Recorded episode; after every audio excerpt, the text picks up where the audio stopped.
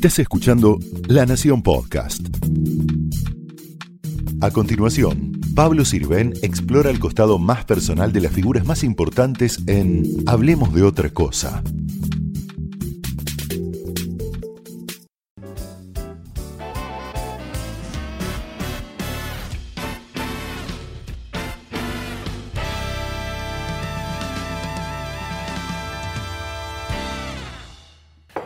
Muchas gracias Jorge No, de por la nada. Nata por recibirnos acá en tu casa.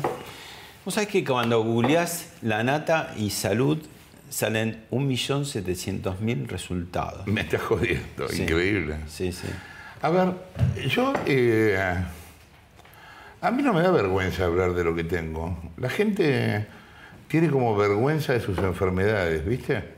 Como si uno fuera culpable. Uno no es culpable lo que le pasa. eh, Sí, o miedo a quedar de lado también, decir, ah, eh, no soy ya... Ah, por ese lado. Eh, Puede ser, o mostrarte vulnerable, ¿no? Sí. Eh, realmente nunca me preocupó.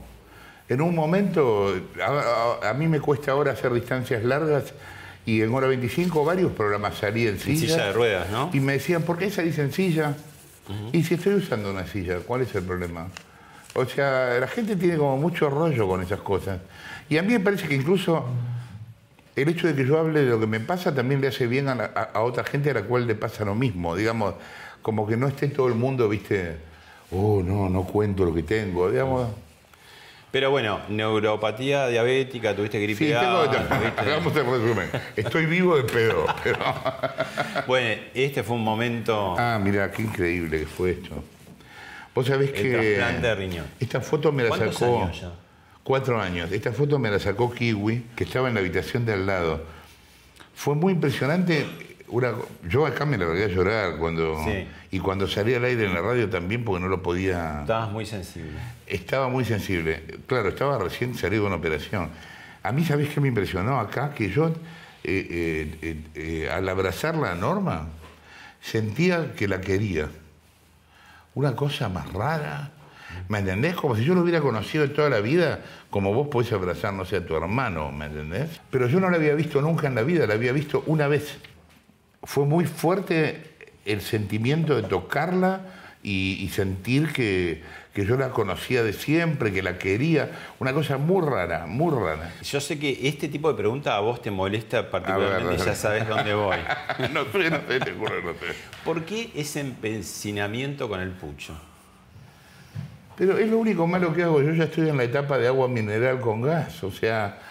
eh, Pero podrías hacer de todo, pero el pucho es lo no, que... bueno, es muy difícil dejar ¿Qué, el qué cucho. dicen los médicos? Ya no te dicen Es nada. más, ya no me dicen nada, están curados de espanto. No, es más fácil dejar la droga que dejar el pucho y me consta. O ¿Trataste sea, de dejar el pucho alguna vez? Algunas veces, pero no. ¿Sabes qué pasa? Que en el fondo, y como pasa con otras cosas, no quiero dejar. O sea, yo a mí me gusta fumar. Te voy a hacer una pregunta más difícil todavía. Mm. Eh, Salite de la nata un, un minuto, y, pero no te salgas del gran editor que sos. Gracias. ¿Hubieses encargado la necro de la nata? Antes de que se muera. Los No. editores, sabés que en los grandes diarios Sí, ya sé. ya se sé, ya hacen. sé. Sí, me imagino que sí.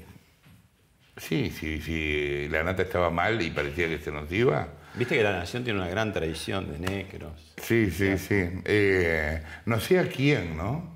Pero sí, sí. Obvio, soy periodista, trabajo de eso.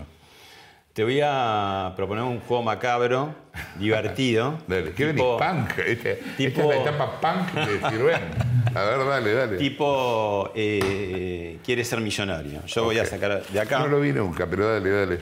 Y no te voy a decir quién, pero vos tenés que adivinar. No seas ansioso. Dale. Si querés pitar dos o tres veces. y después que yo lea do- tres párrafos, vos me vas a decir quién es. ¿Quién es Entonces una, ne- que una dice necro esto? que saqué de la nación así. Ok, ¡pum! ok, ok. Dale. Cae el telón sobre uno de los grandes editores periodísticos de la historia argentina. A partir de ahora, plin, plin, plin, brillará en la selecta galería de otros El personajes gallego, ¿no? descollantes de la prensa, El gallego. Como Natalio Botana, Jacobo Timerman y Héctor Ricardo García. Ah, soy yo, entonces. Irreverente, Ah, ah. caprichoso, histriónico, valiente, siempre lúdico y audaz, plin, plin, plin. se hacía notar con su, su figura voluminosa, su lengua mordaz y su mirada triste. Y entonces soy yo. bueno, le agradezco a quien lo haya escrito. Ojo, la nación, Es como- cada vez que se hace una necro se alarga la vida. Ah. Hay cantidades de necros escritas. Mira, es tan difícil, de- uno no tiene distancia de lo que hace nunca. Eh, yo siempre, a mí me gusta, y a pesar de que no lo veo tanto, el único deporte que a mí me gusta es el box. Y yo siempre digo, yo estoy peleando y no me importa el alrededor, estoy peleando y lo que yo miro es los golpes que doy o los golpes que me dan. Eh, ¿Tenés miedo a la muerte? Le tuve miedo en su momento del trasplante, no, no a la muerte, a que me cortaran una gamba, cosa que hubiera sido posible. Y si te toca ese hospital que de pronto... No, bueno, imagínate, ¿no? Te- te- te Pero cortan no, no, no, pero que me la cortaran realmente porque había tenido una reunión con los médicos y me habían dicho que esa era una posibilidad bastante eh, porcentualmente importante y bueno, no, afortunadamente no pasó. Tenía miedo a eso, si le tengo miedo a la muerte. Y sí, me imagino que sí. Eh, le tengo miedo y le tengo curiosidad, ¿no? Eh, yo te decía, eh, eh, hay un punto donde pensar el obituario es autoritario, ¿no? Porque es lo que uno quiere que los demás digan de uno. Eh, a mí lo que me interesaría que se dijera de mí es una, es una sola idea, que es que traté de ser lo más libre posible. Y que a medida que pasó el tiempo yo creo que lo fui logrando, pero me falta mucho todavía. Yo ¿Y- siento que me falta mucho. ¿Y este chico a qué tenía yo. miedo? Uh, qué sé yo. Eh, es cierto que tengo mirada triste. Eh, yo era un chico muy taciturno, muy solo, eh, con una mamá enferma. No, no tuve una gran infancia Acá están realmente. tus papás. Ah, son mira, tus papás, digo, más En allá realidad eran mis viejos adoptivos. Claro, sí. pero digo, son tus papás porque es tu historia. Vos sabés que esta es una de las pocas fotos que yo tengo de mi mamá bien, porque yo no me acuerdo de mi mamá bien. Eh, cuando ella se enfermó yo era chiquito y no me acuerdo de ella de pie, por ejemplo. Me acuerdo, por supuesto, de la cara, porque ella estuvo en una silla sin poder mover el lado derecho del cuerpo más de 40 años y casi sin hablar, podía decir sí o no. Eh, pero no- nunca la vi de pie, por ejemplo. Pero te digo, son tus padres eh, porque, porque es tu historia, de alguna Sí, manera. ¿no? sí, ¿Qué- ¿Cómo te cayó a vos, digamos, enterarte? Fue muy raro, imagínate, a mí me cuenta... ¿Por qué te enteraste? Porque me, una prima de Mendoza, después de mi operación, me llamó a, a Sara para verla, que iba a estar en Buenos Aires, y le contó que siendo chica ella había escuchado en una conversación telefónica de su padre con otra persona que yo era adoptado. Y yo creo que no sé por qué lo contó en ese momento. Habrá pensado que yo me podía morir después de la operación. Realmente no lo sé, pero bueno, lo contó. Y entonces fui a ver a la única tía mía que vive, que era, es hermana de, bueno, fue hermana de, de mi papá, y me contó. Eh, y fue muy raro, yo tenía 55, imagínate a los 55 enterarte que sos adoptado. Lo pensé... ¿Y ¿Había hilo para, para tirar de ahí? Bueno, un Seguro- periodista puede tirar de... Seguro había y no me interesó. ¿Y ¿No te interesó o miedo no. a qué? No, miedo no. No, es que yo no vengo, yo voy y no vengo de ningún lado. Yo siempre fui extranjero. Yo estoy acá y soy de Sarandí, o sea, yo no tengo que ver con nada. ¿Y por qué me voy a buscar un- una referencia en alguien que ni siquiera conocí? No, yo soy Lola y Bárbara. No soy, eh, no sé cómo se llamarían. Sos para adelante. Soy para adelante, pero esto eh, es así mi vida en general, no hay atrás, no hay atrás y no hay a los costados. Tampoco me importa mucho. ¿Viste? ¿Vos mirás tu competencia? No. No veo problemas políticos, no me interesa.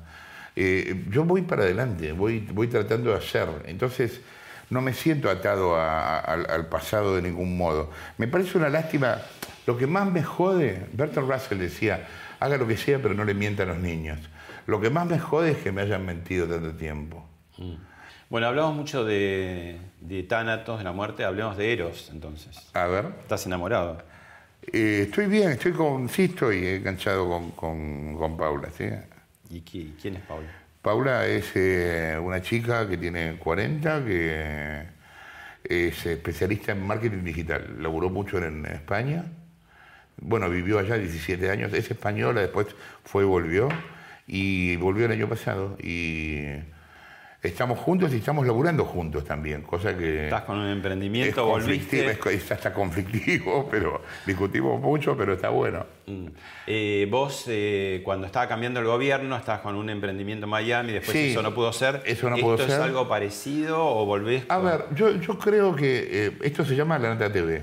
Lo que estamos haciendo es algo que replica en todas las redes y estamos preparando lo que va a ser la página. La página saldrá el año que viene, pero hoy estamos en Instagram, YouTube, en todos lados. La página que va a ser un medio. La página va a ser eh, eh, lo que concentre el centro de todo lo otro, digamos.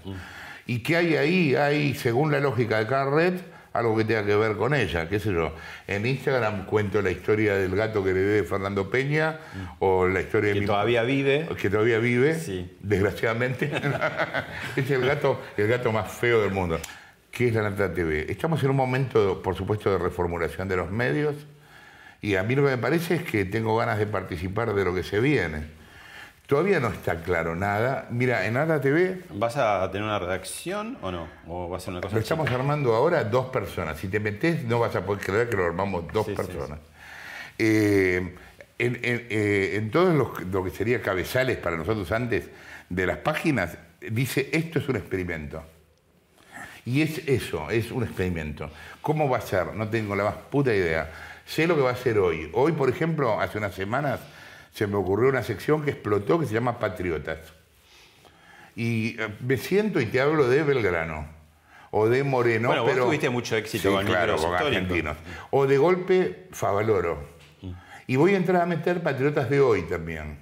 Bien. Quiero meter a eh, Manuel Lozano, ponele, que creo que es un buen ejemplo de patriota de hoy. A ver, ¿por qué? Tiene un sentido político, claramente político eso, aunque no lo parezca. Tenemos que ser capaces de hacer un país cuyo resultado no vamos a ver. Tenemos que aprender a pensar de manera trascendente. Esto va a cambiar en 30 años, no va a cambiar en 5. Entonces, busquemos ejemplos de momentos en el país en los cuales la gente ¿Qué pensaba así. inspiran? ¿Qué inspiran? Belgrano no quería pasar a cobrar por ventanilla. Moreno no compraba acciones de la bolsa para ver cómo se enriquecía. Estaban haciendo la Argentina. Jorge, te invito a ver un combo eh, de alguna de las cosas que hiciste en la vida. A ver, monde.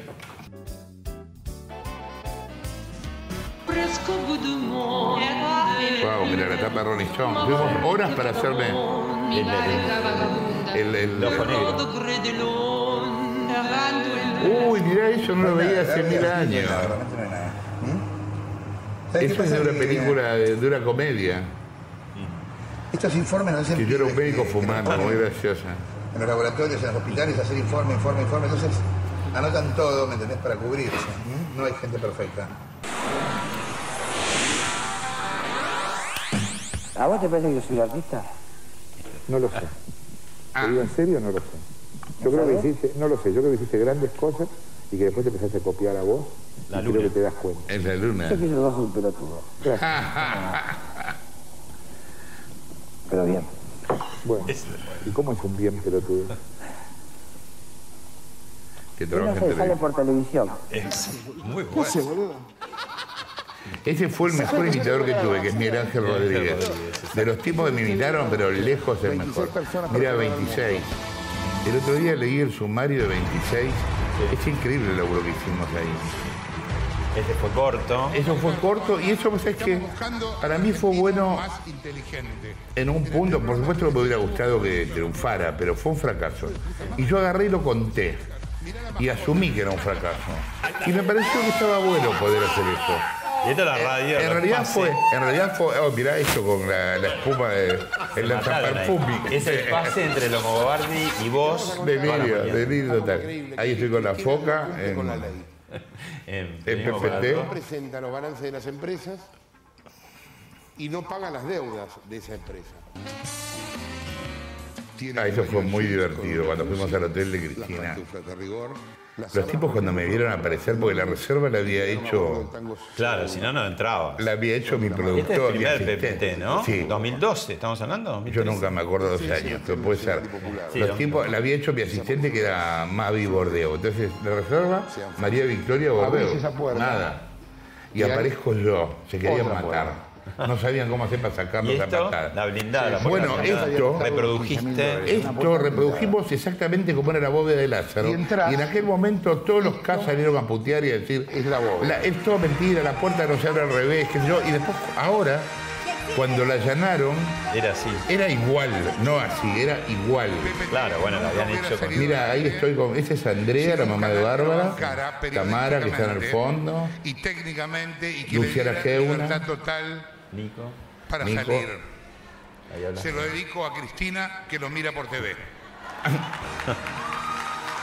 Y estaba mi hija Bárbara también. Quiero jurar a Martín Fierro, no quiero ir más a Martín Fierro. Ya, desde que dije eso no me lo dan más. No me nominaron más, boludo, increíble. Eh, para hacer la nata hay que tener un ego importante. Me imagino que sí. Yo querría ver a todos los demás en mi lugar. Yo querría ver a todos los que me dicen eso haciendo un diario a los 26 años, que a los 27 fue página en medio de Time. Yo querría ver cómo estarían ellos. Y yo me preguntaría si, yo soy, si yo soy demasiado ególatra. ¿Sos- Yo en verdad creo que no. Pero qué sé yo, ¿viste? ¿Sos Como un rockstar? Ah, Porque vos decís, ¿sabes por qué la gente dice eso? Porque hago lo que tengo ganas. Pero no, no te lo digo como ofensa, Mal- ¿eh? ni no, lo de ego no. ni lo de rockstar. Ojalá, ojalá fuera un rockstar. A, a- a ver, es tan difícil en este laburo ganar libertad cuando haces las cosas. Mira, hay una cosa que pasa que es increíble. Vos llegás a un lugar, ¿no? Y llegás siendo vos. Y después te piden que cambies. Hey, me trajiste siendo yo, me trajiste porque yo era yo. ¿Por qué querés que cambie ahora? Me vas a cagar si cambio. Bueno, esta es la, la discusión mía de siempre con los medios. ¿La tele te obliga un poco o está en vos ser un poco showman de la noticia? Vos querés hacer una conversación entretenida, yo también, en este momento. Bueno, es lo mismo en la tele o en lo que sea. Yo quiero que la gente se entretenga aparte de informarse. Yo te pregunto, ¿yo soy distinto en la vida a, la- a como soy en la tele? No, no, sos. Entonces, ¿me entendés que no es una cosa racional? Que no es que yo me propongo llegar eh, eh, de- con determinado mensaje. Pero salís de la- del formato habitual del, del periodista. Si es que Salvo un porque formato, nadie ¿no? es como es en la vida y en la tele. Pero ese es un quilombo de los demás, no mío. Digamos, yo no me estoy, no estoy discutiendo eso. Mm. ¿Y Yo- hacia dónde va el periodismo? Te amplío un poquito la pregunta para que se entienda bien la respuesta. Las redes están planteando un tipo de capitalismo salvaje como nunca se planteó en el mundo. Esto, en el caso del periodismo, deriva en una especie de ideología del cliqueo, a donde es más importante el cliqueo que el contenido. El primer ministro se cogió un cerdo o reunión de la OTAN, es obvio que se va a leer. Bueno, estamos titulando de acuerdo al algoritmo de... Pero, perdón, en el ejemplo que pusiste, uno es realidad y otro es ficción, porque es un capítulo de es Black un Mirror. capítulo de Black Mirror. El primero, ¿no? Totalmente. Eh, Pero importa más el de la ficción. No importa ya que es ficción o que no es verdad. importa, ¿no? bueno, porque se borran los hechos, porque, bueno, pero están, están pasando, por eso te digo, están pasando varias cosas. Estamos titulando los medios de acuerdo al algoritmo de Google, ¿vos me entendés? Es una locura total. Estamos targeteando las noticias, no importa que sea antiperiodístico, es lo que nos dicta el algoritmo. Bueno, ¿Y no somos un poco los talleres esclavos de Google y de Facebook? Porque digo, los contenidos los ponemos nosotros. Lo que pasa es que eso para mí es parte de otro quilombo. Hay, hay un problema que es este. Este precapitalismo que nos está proponiendo Internet se encuentra del lado del ordenamiento del mundo sin ninguna traba de nada. No hay leyes globales, no hay leyes regionales, no hay nada. Entonces, las empresas, Internet avanza y avanza y avanza a donde sea. Tiene que haber leyes regionales y leyes globales que puedan hacer un mínimo control de esto. Yo estoy naturalmente en contra del control estatal. Digo, soy empresa privada de toda la vida. Ahora, tampoco cualquier cosa.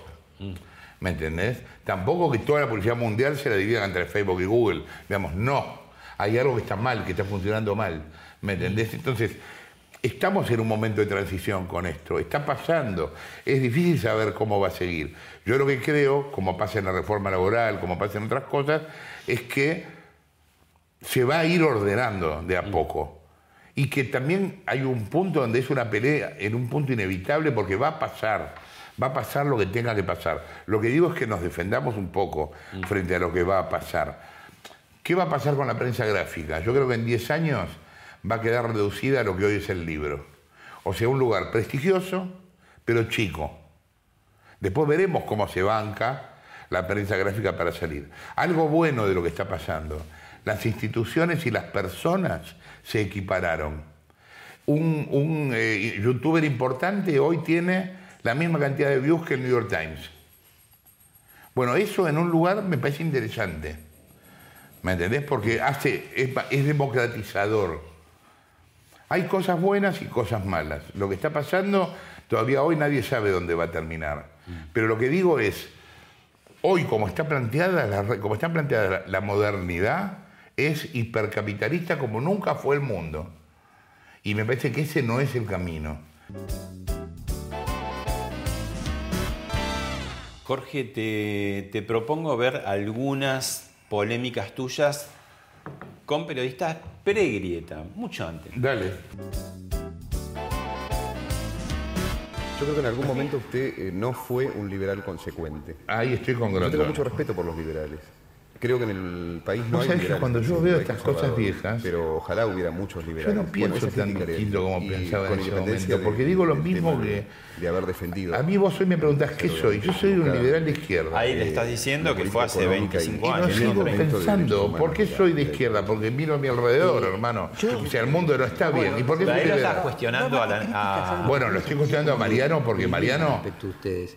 Eh, ¿Cómo se ubica la izquierda hoy frente claro. al mundo que está cambiando? Es decir, ¿cómo lo afecta a usted el fenómeno Gorbachev? A usted cómo lo afecta. Ah, me encanta que usted me ubique a mí dentro de la izquierda. No, yo no estoy dentro de la izquierda. Yo sería una especie de liberal de izquierda, cosa bastante rara. Un liberal. Un liberal. No coincido con el bien. presidente ni con el embajador Asís eh, con Uy, con el a- turco, eso a fue que la terrible. principal oposición sea la prensa. Yo creo que la principal oposición del gobierno son los políticos corruptos. Vos pensás que Menem es un ser superior, por ejemplo. Ah. Y viste esas noticias el 19 de septiembre. Qué pendejo A de mierda eh, que soy, Menem ¿no? te interesa porque también, eso lo dijiste en Gente el 11 de junio, era amigo de Stroessner y Firmenich. ¿Cuánto dije eso? yo? Eh, en Gente el 11 Yo creo que de ustedes son grandes 92. compradores de Daniel- pescado podrido. Le Sos un dijiste gran radio- comprador de pescado No yo podrido, salmón noruego No del siglo XIX, ser maestro. de la nata. Ah, por ¿Eso hay en favor. Acá no hay salmón noruego. ¿eh? La gente que nos está mirando no come salmón noruego. Por favor. Tiene una frase muy interesante en Gente el 11 de junio del 92 que dice, cosa que me parece un ejemplo de análisis político brillante de tu parte. ¿Viste el corte de cara de caballo? Es, Es el Sarmiento. Domingo Faustino Sarmiento. Es nuestro Sarmiento de Es la Domingo economía. Faustino Sarmiento de la economía. Tiene un recorte de cara. Está ahí, está ahí. Está ahí. ¿Qué tal Sarmiento? ¿Cómo está? Te has quedado siempre en la frase, la nata. Con razón Verdisky te supera. Con razón Verdisky es con el que yo quisiera hablar directamente, ¿entendés? Muy gracioso, Porque encanta es un poco vos, más sólido. Con el perro Verdisky por lo menos puedo discutir. Con vos me tirás palabritas. Yo hace meses escuché en este mismo lugar hablar de la preocupación que hay por la grieta que se está generando en la Argentina y yo comparto esa preocupación. Ahora me sorprende que los mismos colegas que están preocupados por la grieta se ocupan de ensancharla cada día más. Ahí está que Sancha la grita. Cámara. La cámara estaba muy atento, ¿eh? Muy atento. Eh, bien. ¿Y dónde va la grieta después de las elecciones? Ah, eh, Yo al final parece que fui el autor de la grieta. Yo lo único que hice fue contar Vos, que vos le estaba. pusiste el nombre. Claro, pero En un Martín Fierro, estaba. precisamente, ¿no? Eh, justamente, en un Martín Fierro. Pero no soy el que la hizo, ¿no? Yo creo que la grieta va a seguir porque están todos preocupados para, en, en que siga y la división es cada vez mayor. Bueno, estamos frente a una elección súper polarizada. Si no hay grieta, díganme qué carajo es. Eh, Dos- Hay dos escenarios porque está todo polarizado. Decime, gana eh, la fórmula FF, Fernández Fernández. ¿Qué pasa? Y gana la fórmula Macri Pichetto. ¿Qué sucede? Mira, hay algo interesante que une las dos fórmulas. Ninguno de los dos sabe qué va a hacer. Los dos se van a tener que enfrentar a dos problemas que están pasando en el mundo y que necesariamente van a estar acá. Reforma laboral, reforma previsional. No la van a poder evitar ni... No la van a poder evitar. Jorge Calvo dijo los otros días una cosa muy ¿Y interesante. Cristina va a dejar de hacerlo? Bueno, Jorge Calvo, te acordás, el economista, dijo una cosa muy interesante. Dijo, los únicos que pueden hacer la reforma laboral son los peronistas.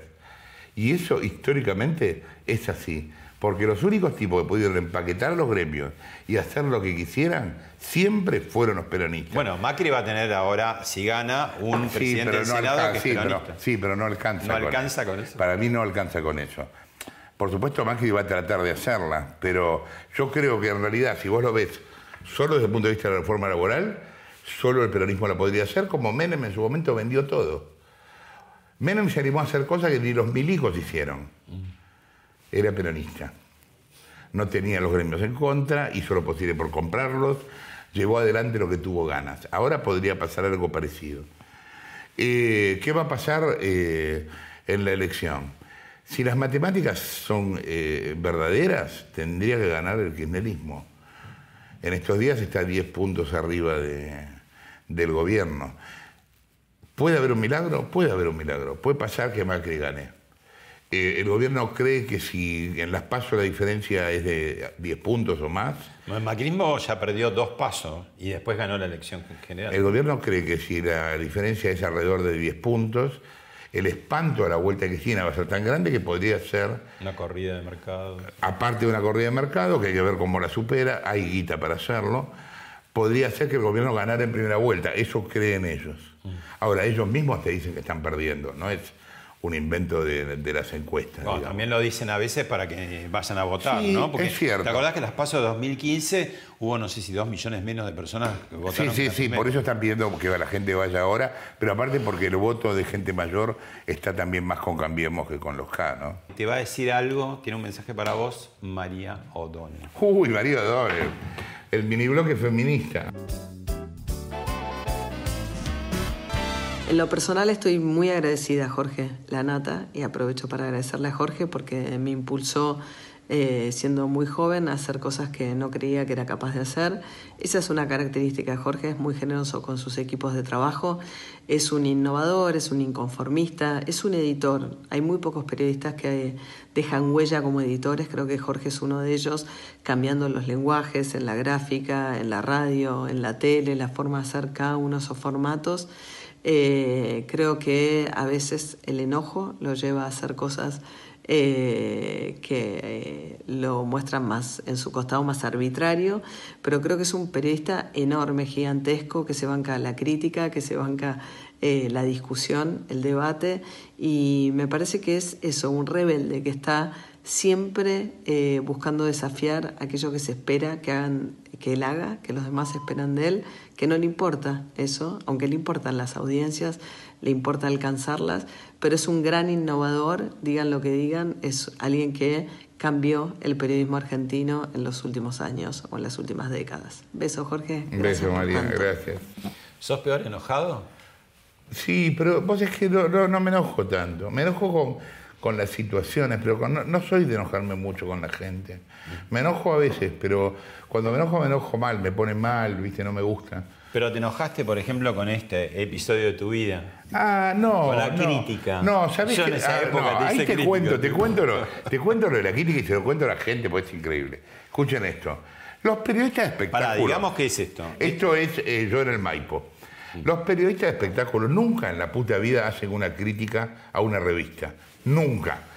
La única vez en la historia del periodismo espectáculo que hicieron una crítica fue cuando fui yo. Y pero otra vez te pregunto como editor, ¿no hubieras mandado a hacer eh, No, la revista con, la nata? Pero son unos turros, porque ustedes Bueno. saben que la revista es grasa, que los tipos actúan mal, que es un desastre. Entonces no van. Ahora te van a caer todos tus No amigos, importa vedettes y todos los como, cómicos de- como son corporativos, no critican a la revista. Ahora, eh, eh, mi error en esto, ¿sabes qué fue? Que fue demasiado largo. Yo no sabía, te juro que no sabía, No tenías el timing. que es un esfuerzo físico grande el teatro. Además porque vos ibas cambiando cada día. Sí, o sea, claro. Vos cerrabas crítica en esa época. Claro, estabas estaba cerrando crítica, sí, sí. Y, y, y Y después me iba un monólogo. Hacía un monólogo de actualidad mezclado con historia. Pero te diste el gusto de, de calzarte las plumas. Estuvo bien, estuvo divertido. O sea, yo tengo sentido del humor. Pero te gusta actuar, digo, esta cosa de ponerse el pijama en el hotel. El, Sí, eh, pero eso no es por actuar, es por, es por como por rupturista, digamos, por sí. Mm. Me, me divierte eso, sí. Bueno, ahora Luis Majul te va a decir algo. Uh, Bueno, primero tengo que decir, antes que nada, que yo a Jorge lo quiero, que lo quiero mucho, que lo aprendí a querer con los años, aun cuando no somos amigos de todos los días. Y lo segundo que quiero decir es que lo admiro tanto como lo quiero. ¿eh? Eh, yo decidí escribir una biografía no autorizada porque siempre sentí, todavía lo siento, que es el único periodista de nuestra generación que obviamente está vivo y que es biografiable de verdad. Eh, tuvimos idas y vueltas, le produjo un programa que anduvo muy bien. que Cierto, un se llama. ¿Por qué? Está, ¿Por qué? en bueno América. Eh, tuvimos un quítame esas pajas, eh, amenaza de juicio, Sí, no, nos mediación. puteamos, nos puteamos, fuimos, en el fondo no tiene ninguna importancia. Yo recuerdo que un día nos encontramos en, en- en su revista, que en ese momento no recuerdo si era 21 o 23, tenía una oficina bastante pequeñita para lo grande que es él. Entonces cuando entré le dije, Jorge, no vamos a caber los dos en la oficina por, porque el ego de ambos es demasiado Ah. grande para que entremos. Y nos reímos juntos. Y después hice la biografía no autorizada. Eh, él fue muy honesto, fue muy brutal. Él dice que nunca la leyó. Y yo sospecho por qué. Me gustaría que te lo dijera él. Dale, lo cuento. Eh, pero para varias cosas. Majul es, eh, es el hinchapelotas más grande que yo conocí en mi vida. Y eso es muy importante en esta profesión. Porque El tener... ganar por cansancio nos dicen desde el principio. ¿Viste? No quiero ir. Y te llama, te llama, te llama, te llama. Dos de la mañana te llama. Te manda regalos, cosas, te llama. Te hace llamar por otros para que vayas, que vayas, que vayas. Al final... Me acuerdo cuando abrió la productora que vos dijiste un discurso y, y dijiste, Majún no tiene paz. Es cierto, Majul no tiene paz. Bueno, una vez hizo un programa en Canal 7, empezaba en Canal 7, y me hinchó los huevos hasta que fui. Y ese día llovía, era un día horrible, y yo no quería ir. Y yo estaba yendo a Canal 7. Y me pregunta, ¿de qué te arrepentís? De haber venido. Así empezó, así empezó la nota. Bueno, ¿y por qué no lo leíste? ¿Por qué yo no lo leí? Yo nunca iba a estar de acuerdo con mi vida escrita por otro. Es lo mismo, suponete, yo tengo, no sé, algunos cuentos. Si mañana viene un tipo, un director de cine, me dice, quiero hacer un cuento tuyo, yo tampoco lo iría a ver. Porque no es mi cuento. Mi cuento Pero, es el- pero eso quiere decir que. eh, en Yo el lo fondo autorizo a que lo haga y chao, que Dios lo ayude. Es muy ambiguo porque es de una gran tolerancia tuya, por Sí. un lado, y de una gran intolerancia, es decir, no puedo leerlo porque no, Pero ¿y no puedo lo soportar. Para- no, pero no es por soportar. curiosidad, ¿Para qué lo voy a- por, por curiosidad. pues, Pero a mira, ver, es lo mismo que yo te juro, No mira, tenés la curiosidad. una vez Noticias, hace yo no me acuerdo cuántos años, me inventó una nota entera, entera, con frases entrecomilladas y todo. La tapa era ¿qué le pasa a la nata? Moya me dijo en ese momento una cosa que nunca me olvidé. Me dice, bueno, después de ver la nota, me dice, ¿ves? Ahora sos verdaderamente famoso. Y yo le digo, ¿por qué? Porque hablan de vos sin que hagas nada. Está bien lo que, lo que dijo Moya en ese momento. Bueno, yo desde entonces hasta hoy nunca más leí una nota que me hicieron. Yo te juro que es así. No es. Veo las fotos, por ejemplo, por estúpido, por tarado, para ver cómo salí, pero no, no, no las leí. No me importa que todo el mundo diga lo que quiera. Yo me convencí de lo siguiente con ese tema. Tampoco veo los programas que hago ni nada. No me gusta ver el programa. Eh, mi relación con la gente, mi relación con la gente es mía, no es de los demás. Lo que los demás digan es un quilombo de ellos. Cuando yo quiera hablar con la gente, le voy a hablar yo. Entonces, no me importa, lo demás es como ruido, ¿me entendés? No, no puede afectar mi relación con la gente. Es que todo el mundo ponga lo que quiera. Que todo Por eso mundo- tampoco estás en redes, digamos, vos no tenés Twitter eh, No, personal, no, ni no, Instagram no, personal. en la aunque hay TV mucho sí, fake. hay Pero mucho- no, no, no, son todos. Bueno, hay un fake Hay uno mío, que tiene un montón de Un seguidores. millón y pico de seguidores. Porque es muy verosímil, digamos. Tiene, tiene sí, pero es exagerado. Yo nunca hablaría así. ¿Qué te dieron y qué te quitaron las drogas? ¿Qué periodo? Yo tomé, digamos, bueno, cuando era chico sí, tomaba anfetaminas y eso fumé, pero nunca fumé porro porque nunca me enganché con el porro. No tengo una personalidad de porro. Mm. En los 90, como era la década de la productividad, estuve de acuerdo con la década. La vida loca. Y, y tomé cocaína 10 años, más o menos. Eh, te tiene que caer la ficha a vos para dejar. ¿Y a Así- vos cuál fue la ficha que te cayó? En un, un día dije, basta, se acabó. Ah, ¿de y la a nada? partir de ¿De ahí. la nada o...? No, no, sí, bueno, fui a la Escuela de Medicina de Harvard eh, con Kiwi, después fue mi médico también, Julio Bretman, y, y dejé. ¿Qué me dejó de bueno? Nada, nada. Traté de entender por qué la gente se droga. Yo lo que creo es que la gente se droga porque le duele el mundo. Y entonces una manera de acolcharse es drogarse, que duela menos. Uno se droga por débil, digamos, ¿me entendés? Y, ¿Y a vos qué te dolía?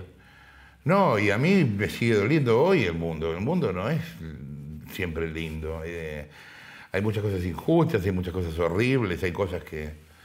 Pero En- tu mundo... Y mi mundo también tiene cosas feas y, eh, y, como, como todo, qué sé yo. Lo que fue la enfermedad de mi vieja siendo yo hasta, hasta grande. Qué sé yo, siempre te encontrás con cosas difíciles. Pero bueno, nada, hay que enfrentarlas. Yo, yo laburo una profesión que tiene mucho de vértigo y también mucho de, de locura, ¿viste? Vivimos pendientes de forradas como el rating, esto, lo otro. Pero bueno, laburamos en esa selva y, y hablamos ese idioma, ¿no?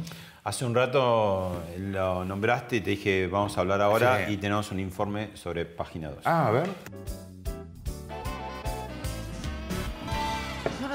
Como una contraseña. Oh.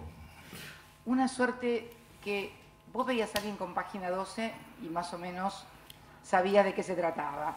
¿Viste? Porque hay otros diarios, si, no si tiene la Nación también sabés de qué se trata. Pero hay algunos otros que te, por ahí te despistan un poco, ¿viste? Entonces, este, para mañana, editorial de la Nación a todo color.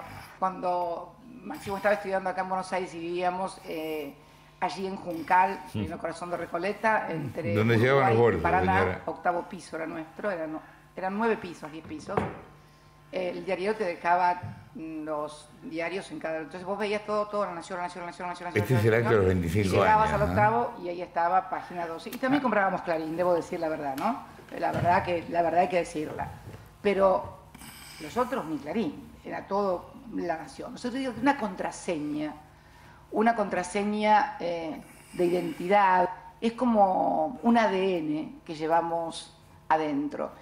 Yo fundé el diario Página 12 el 26 de mayo de 1987. Claro, esto es lo que yo hice después en el programa. Tenía ¿no? 26 años. Mira, ahí está la tapa en blanco, el día de indulto. Lo dirigí durante los primeros 10 años. De esos Yo ese día 25 rompí un cartel que teníamos. Claro. Y el miércoles fui testigo de algo que conocía, pero que nunca había sufrido en carne propia. Fui víctima de cómo el gobierno reescribe la historia como quiere. Y pone personas y las saca de la foto a su antojo. Me parece, señora Presidente, patético y triste que me hayan convertido en el primer desaparecido de Página 12. Usted se llena la boca hablando de identidad, de origen y de derechos humanos. Y no Ahí encima se veía identidad, en, en la, ni mi origen, ni mis derechos humanos. en la transmisión a Soriani y a Prim, que son dos cerdos, digamos. físicos Los tipos se quedaron con el diario y lo, arreglaron con que el gobierno. diario que fundé. Hace 25 años que lo tengo. Me acuerdo de ese cartel que lo tenés. Y yo quiero Sí, hacer claro, tenía. una cosa. Sí, sí, lo tuve 25 años. En honor de su mentira. Que Mm. Yo estaba muy enojado. Enojado, yo estaba Bueno, no triste más. que enojado, ¿viste? No lo tengo más. Porque me parece Ahora, que... lo que queda de página 12 en mí está en mi cabeza y en mi corazón. Mm, es cierto. Y está en la calle también. Andá y preguntá quién dirigía Página 12. O sea, hay cosas que no se pueden borrar, ¿me entendés? Eh, pero ¿No sí... era un poco ingenuo en esta época así borrarte, ningunearte? Porque pero es no fue ingenuo a la Revolución Soviética cuando sacaba... Sí, pero no, no había redes, la- no tenía de todo. Digo, era más fácil Sí, engañar a la gente. Al final, con una cosa así, te hacen un favor. Porque yo estaba más presente en ese día que nunca antes. Estaban todos tratando de no hablar de mí, ¿me entendés? Una lástima, fue realmente una lástima. Vos eh, sos un gran creador de cosas y, y a, a veces te vas cansando y vas descubriendo otras. Sí, pero otras. eso porque, a ver, mira, cuando, te doy un ejemplo cualquiera, empiezo a hacer un programa, entonces me preguntan cómo va a ser. La respuesta más honesta es no sé. Lo Yo vas no buscando. Por eso lo hago. ¿Por qué hago un programa? Por Porque no sé cómo es. Entonces, a medida que voy aprendiendo cómo es, lo voy haciendo. Lo mismo con un diario, con cualquier cosa. Una vez que yo siento que lo hice, me empiezo a copiar a mí mismo. Entonces me deja de interesar. Y ya empezás no me, a pensar No me gusta hacer de la nata. ¿Me entendés lo digo? Entonces ahí lo dejo y hago otra cosa. Tenemos El túnel del tiempo, que es un episodio bastante dramático de, de la democracia y que tiene que ver un poco con la historia de la página 12.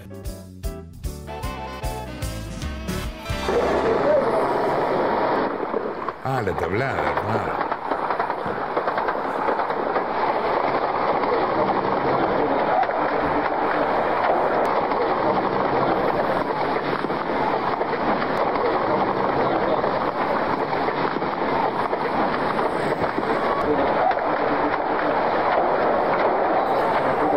Hoy al mediodía fui a la tablada. quienes estuvimos allí asistimos a un que espectáculo estremecedor. eh, esto fue un 23 de enero.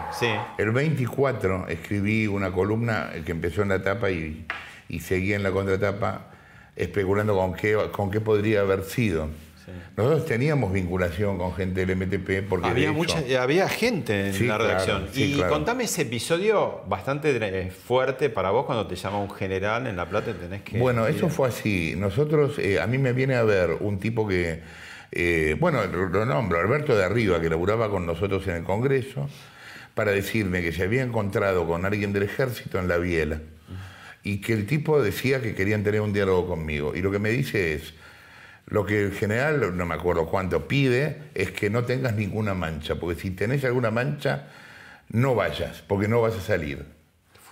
Ya estamos hablando de democracia, ¿no? Estoy hablando del 23, 24 de enero de, ¿de qué año fue? 89, ¿no? 89. Y bueno, nos fuimos con Sokolowicz. Todavía a- Alfonsín estaba. Sí, nos fuimos con Sokolowicz a La Plata. Eh, le dejamos dicho a la gente del diario que si era, ponele, habíamos salido a las 7 de la mañana, si a las 2 de la tarde no volvimos, armen quilombo, porque es que nos chuparon o algo. A mí me pasa una cosa en situaciones así difíciles, que es que tengo una tranquilidad increíble. Después me caigo muerto, pero en ese momento, para mí es como un juego de inteligencia. Yo estaba tranquilo, el, el milico estaba tranquilo también. Sokolowicz no hablaba y yo a Masón no lo veía, pero Masón sí veía al milico, porque claro, estaban así. Bueno, y el tipo me tiraba fotos de cadáveres de, De la de la tablada. y me decía, ¿a este lo conoces? No. ¿A este? No. ¿A tal otro? Ah, sí. A este no. Le dije la verdad, conocía a tal, a tal otro, no, no sé qué. Eh, cuando salimos de la reunión, el tipo me da la mano y me dice, de eso sí me acuerdo textual, me dice, esta no es una confesión en la cual yo soy un cura que lo absuelve, porque usted, la nata, sabe que la institución le ha hecho la cruz. Me da la mano, yo le doy la mano y nos fuimos. ¿Y te sigue haciendo la cruz hasta hoy? ¿Un No ejército? No lo sé. Nico Wiñaski ahora te va Uy, la a decir. foca, a ver qué dice la foca. Se le entiende cuando habla porque tiene, hay que subtitular. Te quiero, Jorge, primero. No le gusta que le digan estas cosas al aire, pero no importa. A ver, yo eh, trabajar con él para mí fue como un sueño, ¿no? Eh, como trabajar con vos, Silvén, en noticias. Yo en eso tuve mucha suerte, en serio. Jorge me enseñó muchísimo, muchísimo, mucho del periodismo, pero mucho de vida, la vida personal también. Eh, vivimos momentos increíbles. Yo siempre digo que trabajar con la nata es como eh, trabajar en Disney o en una montaña rusa, porque todo el Este tiempo... siempre dice, tendríamos que haber tenido 30 años los dos juntos. dice Wiñaski. Eh, notable, no sé. Fuimos a Venezuela, nos metieron presos, todas cosas. Todo. Claro, nos metieron en Eh, cana en dormimos el Venezuela. hotel de Cristina en camas separadas. El- y bien llegamos pensando que nos íbamos a echar. Al toque me llaman me dice, boludo, venía a mi habitación y yo voy todo sigiloso y cuando llego estaba vestido con un pijama y se cagó de risa y se tiró así para atrás entero en la cama. Estábamos en el hotel de los Kirchner. Tiene esa cosa de malo también, porque esto es televisión y hay que decir las cosas malas. Pero es muy buena persona, me dio, me ayudó mucho en momentos de mi vida personal que yo no necesitaba, no importa cuáles, él me ayudó. A ver, y después a mí me enseñó algunas cosas, tal vez sin, sin que él lo sepa. Ustedes no saben cómo eh, Jorge, eh, el esfuerzo que hizo la nata para hacer PPT y la radio cuando tenía diálisis, cuando se hacía diálisis. Bueno, es que claro. Él estaba a las 8 de la mañana en punto y yo Vos sabés que la tarde, gente cuando hace y diálisis cuando se deja estar. sobre la hora. Y, él yo seguí ahí, viajando, seguí me- me me dializaba en cualquier lugar del mundo, ¿viste? Eso, o se hacía diálisis a las 4 de la mañana para estar a las 8 en la radio, para volar a no sé dónde, por la tele en el interior de eso. Fue un esfuerzo gigantesco que yo debía hacer. Es cierto, es cierto. no. Es importante eso cuando- es ¿Cómo muy- se es imagina muy- abuelo? ¿Qué dijo? ¿Cómo se imagina abuelo? Un saludo y gracias a los dos. ¿Cómo te imaginas abuelo? Ah, no, me pego un tiro, Nico, no quiero, no quiero ser abuelo. Mis hijas, o sea, mi hija mayor, la menor, si llegó a ser abuelo, la mato. La, eh, sabe que no puede, no puede tener hijos durante por lo menos 20 años. ¿Te equivocas seguido? Me equivoco, sí, claro que me equivoco. No hago una apología del error, pero me equivoco. Eh, Seguido, no, tan seguido no, me cuido bastante, pero sí, por supuesto me equivoco, me he equivocado mucho, sí. Jorge Fernández Díaz. Uh, qué de- grande, Fernández. Conozco a Lanate hace muchísimos, muchísimos años, décadas. ¿eh? Es cierto. Eh, siempre lo admiré profundamente. Siempre me pareció que, además de ser un periodista, era un artista, un artista en el sentido más amplio eh, del término. ¿no? Cuando me tocó trabajar con él en la radio fue muy interesante porque estuve en los comienzos de La Nata Sin Filtro. ¿eh? Nos reunió a todos nosotros en su departamento y nos dijo yo quiero ganar, quiero ser el número uno, quiero salir a la cancha y ganar.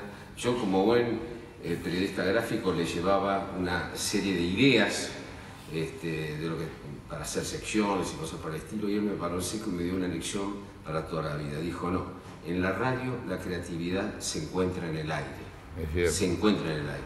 Y me lo demostró porque... Él fue el doctor Amor en una época. De la nada, porque él lo descubrió el doctor Amor, con el cual nos divertimos durante un año y medio. A mí me encanta, vos un periodista serio de la nación.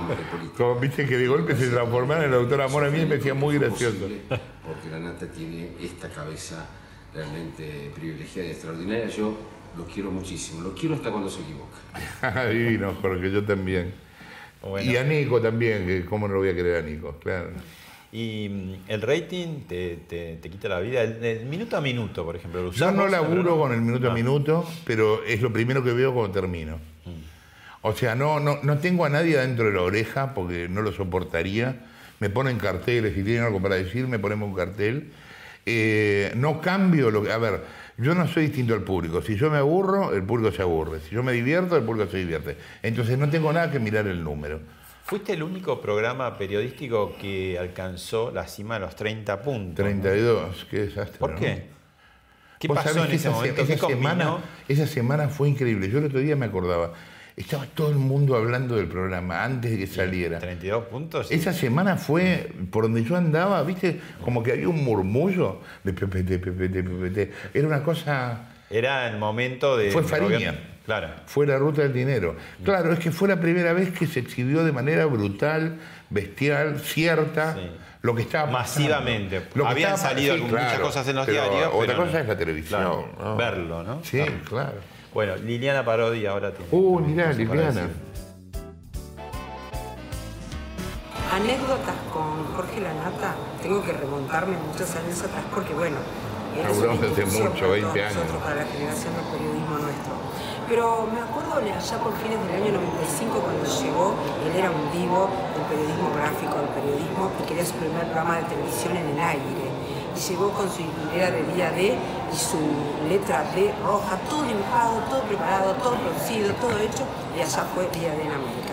Pero después pasaban cositas siempre, cosas de contenido, contenido editorial.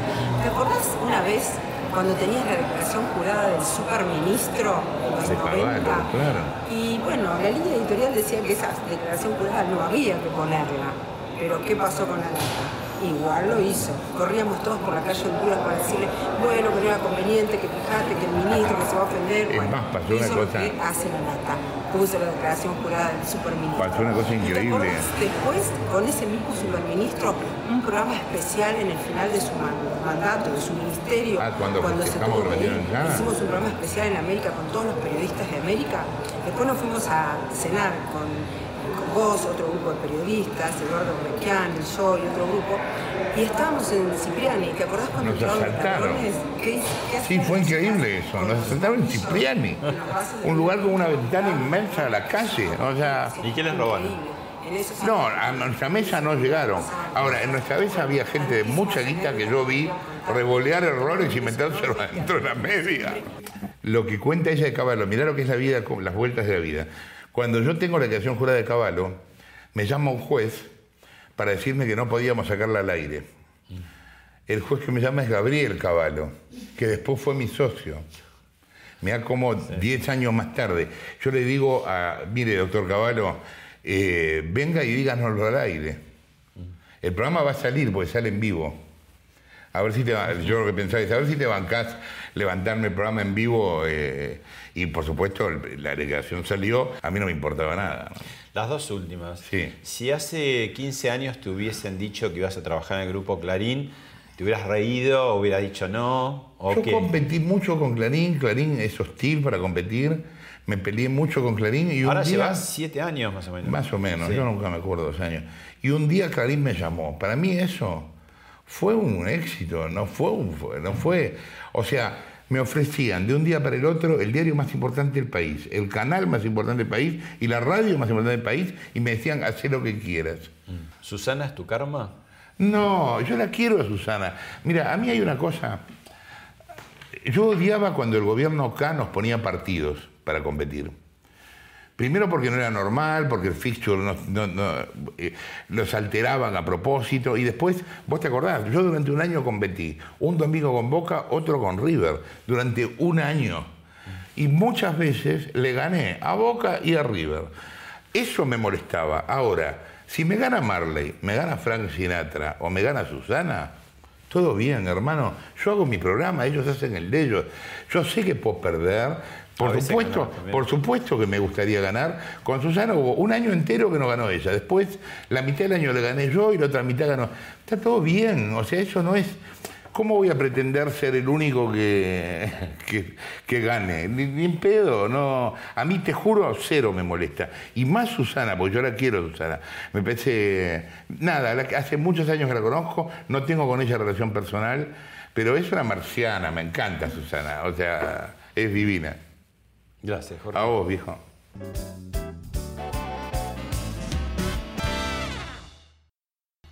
Esto fue Hablemos de otra cosa con Pablo Sirven, un podcast exclusivo de La Nación. Escucha todos los programas de La Nación Podcast en www.lanacion.com.ar. Suscríbete para no perderte ningún episodio. Estamos en Spotify, Apple Podcast, Google Podcast y en tu reproductor de podcast favorito. Seguí escuchando La Nación Podcast.